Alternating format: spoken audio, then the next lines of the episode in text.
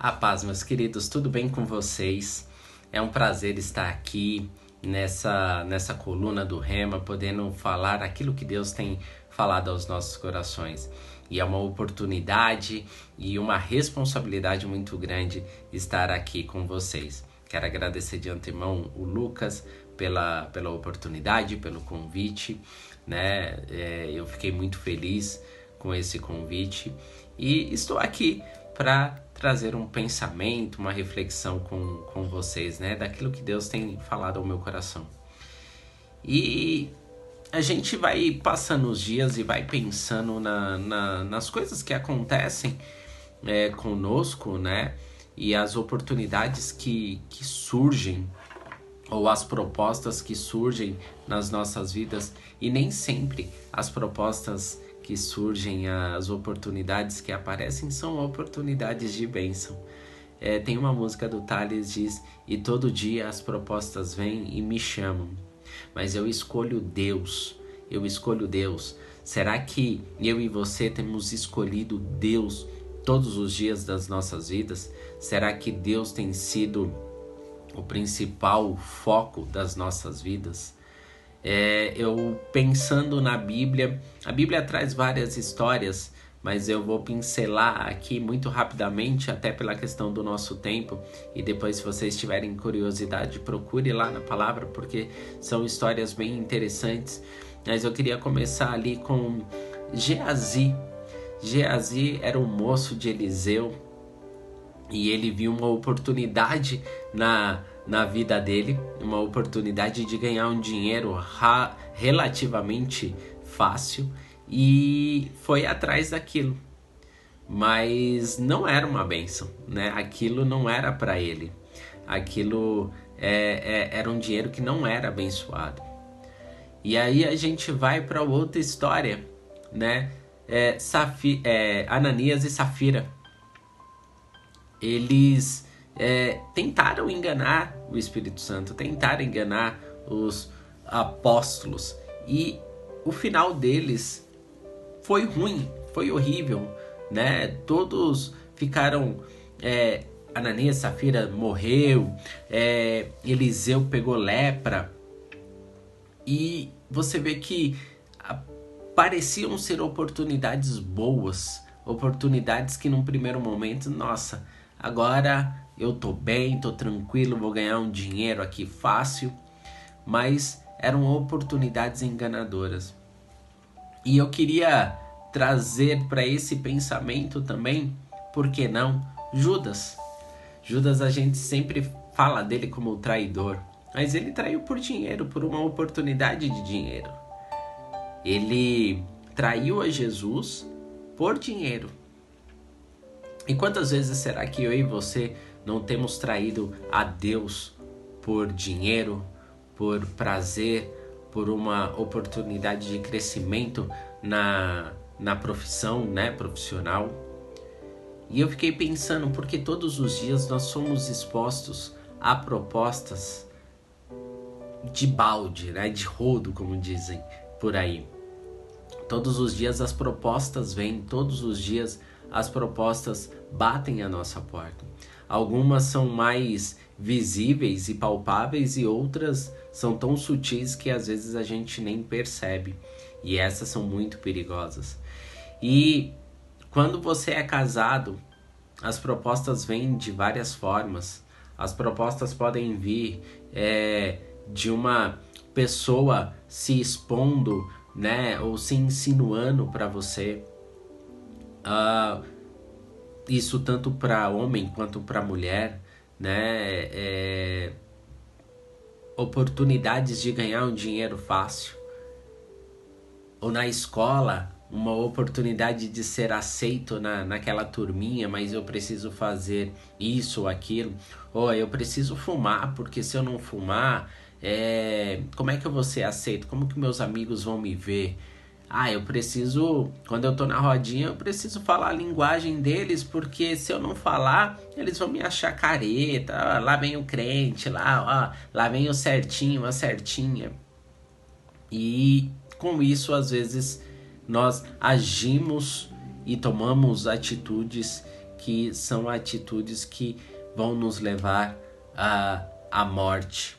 E a morte aqui que eu me refiro não à morte física, mas muitas vezes a morte num relacionamento, a morte de uma amizade, a morte no emprego, que isso levaria a, a, a ser demitido.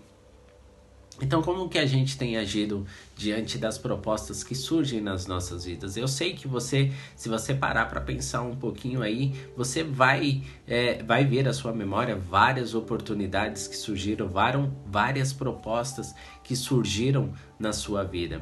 E como que você tem reagido a essas propostas? Como que você tem levado essas propostas é, adiante? Você tem cortado elas? Você tem fugido delas ou você tem permanecido? Você fala, ah, eu sou forte, isso não, não, não vai me afetar. Essa pessoa se insinuando para mim não vai me afetar. Essa oportunidade de desviar dinheiro da empresa não vai me afetar. Essa oportunidade de fumar, beber, de sair é, é, pegando todo mundo, né? Sem. Não tem problema nenhum. Não tem problema nenhum, porque isso não vai me afetar. Eu não vou fazer esse tipo de coisa.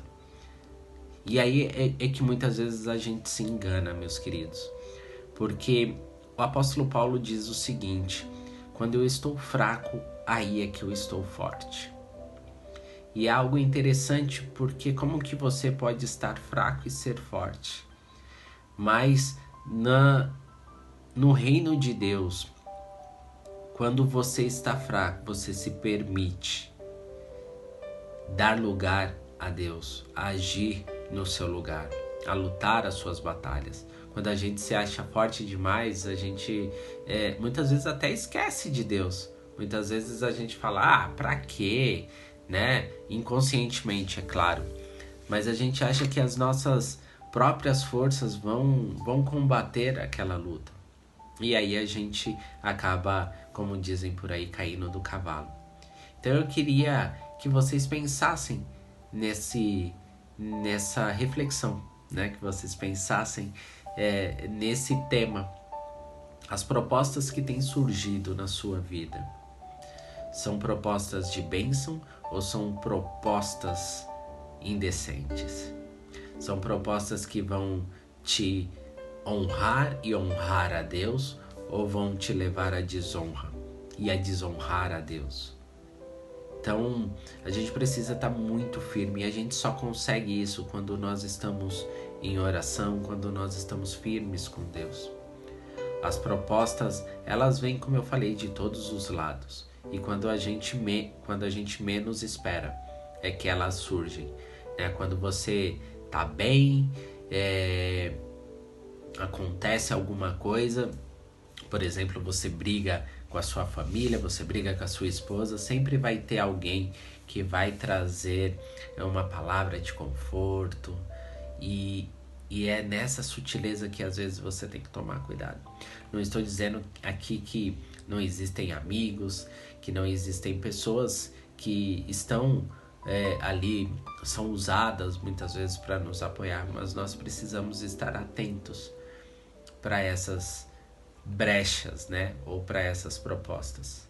Porque elas são muito sutis. Elas entram nas nossas vidas e a gente muitas vezes não percebe. Então eu queria que vocês é, refletissem sobre isso, né? Parasse para pensar. E a Bíblia diz, né? Jesus na oração diz é, é, no Pai Nosso e não nos deixes cair em tentação, mas livra-nos de todo mal. Então, nós estamos suscetíveis a cair em tentação. Nós estamos suscetíveis a errar e a pecar. Mas ele diz: não nos deixe cair em tentação e livra-nos de todo mal. Então a gente precisa estar em oração. Somente em oração, somente buscando de Deus, é que a gente consegue se livrar dessas propostas que surgem. Por isso, eu queria que vocês fechassem os olhos de vocês para que nós pudéssemos orar. Como eu falei, é uma palavra bem rápida, bem simples é, mas que ela possa ter uma profundidade na vida de vocês. Amém? Pai, diante da tua presença eu me coloco e coloco a vida dos meus irmãos e peço que o Senhor esteja com os seus ouvidos inclinados para ouvir as nossas orações, Pai. Eu oro para que aquele irmão, aquela irmã, aquele filho que está passando por dificuldade, que está passando por lutas, ele possa ser abastecido com a sua força, Senhor. Que os teus anjos venham sustentá-los, ó Pai.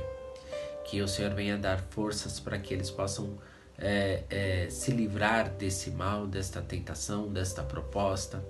E aqueles, ó Pai, que ainda não perceberam se há uma proposta indecente na vida deles, que o Senhor venha abrir os olhos deles para que seja exposto toda a, a, todo o plano para destruir a vida dos nossos queridos irmãos, ó Pai. Que o Senhor venha é, trazer, ó Pai, a revelação ao coração mas que o Senhor venha trazer o refrigério, que o Senhor venha trazer a paz, que o Senhor venha trazer, ó Pai, o conforto e que eles saibam que o Senhor está ao lado deles. Que, o, o, o, que eles possam saber que o Senhor é quem luta, Senhor, as lutas que nós temos para batalhar, ó Pai. Por isso, Senhor, eu te peço que o seu nome, acima de tudo, possa ser honrado, Senhor, hoje e sempre, em nome de Jesus. Amém. Meus queridos, muito obrigado por estarem aqui. Que Deus possa continuar falando com cada um de vocês.